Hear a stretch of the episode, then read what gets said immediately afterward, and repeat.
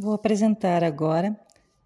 a entrevista feita com a psicóloga Sayonara Giacomin Dardengo, que colocou como dilema que ela percebe ser mais frequente na atuação da sua profissão. Ela coloca que de pronto a primeira coisa que vem à mente, e talvez seja por esse entendimento,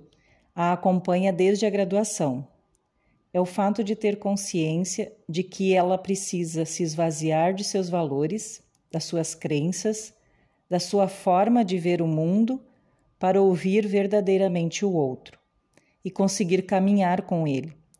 por uma via que faça sentido em sua demanda, seu sintoma. Porém, ela percebe que a noção de que muitas vezes esse esvaziamento pode não ser totalmente alcançado e pode haver um atravessamento que acabe perpassando a fala do outro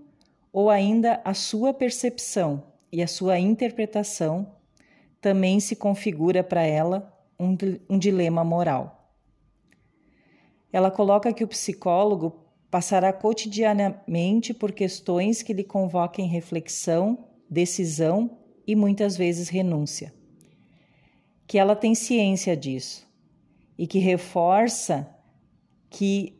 a necessidade de estudar, de ter uma análise pessoal e de autoconhecimento, para minimizar esses dilemas possíveis, aqueles momentos ou circunstâncias que ocorrem.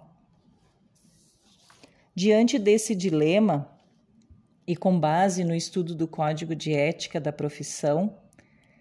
eu identifiquei uma forma que seria apropriada para solucionar o dilema citado pela psicóloga Sayonara. E a forma que eu percebo mais apropriada, conforme as cláusulas apresentadas no Código de Ética de Psicologia, no artigo 2, que descreve as práticas que são vedadas ao psicólogo, mais diretamente à linha B, que diz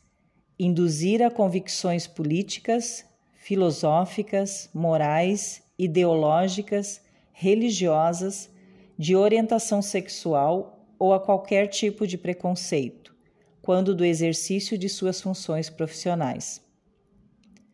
Esse artigo está linkado à questão de valores e moral apresentadas na entrevista, conforme minha percepção. E seguindo este preceito ético, o psicólogo poderá trabalhar as suas questões pessoais e se fortalecer para não permitir que elas interfiram no tratamento com seu cliente. A solução que eu percebo e que justifica é o fato de que o profissional irá trabalhar de uma forma mais racional e mais harmônica ao saber que, quando não permite que seus valores pessoais e morais interfiram no andamento e na avaliação que estará fazendo dos seus clientes, isso lhe trará benefícios e tranquilidade, fazendo com que ele consiga atuar e conseguir estar de forma completa com o seu cliente e realizando a sua função.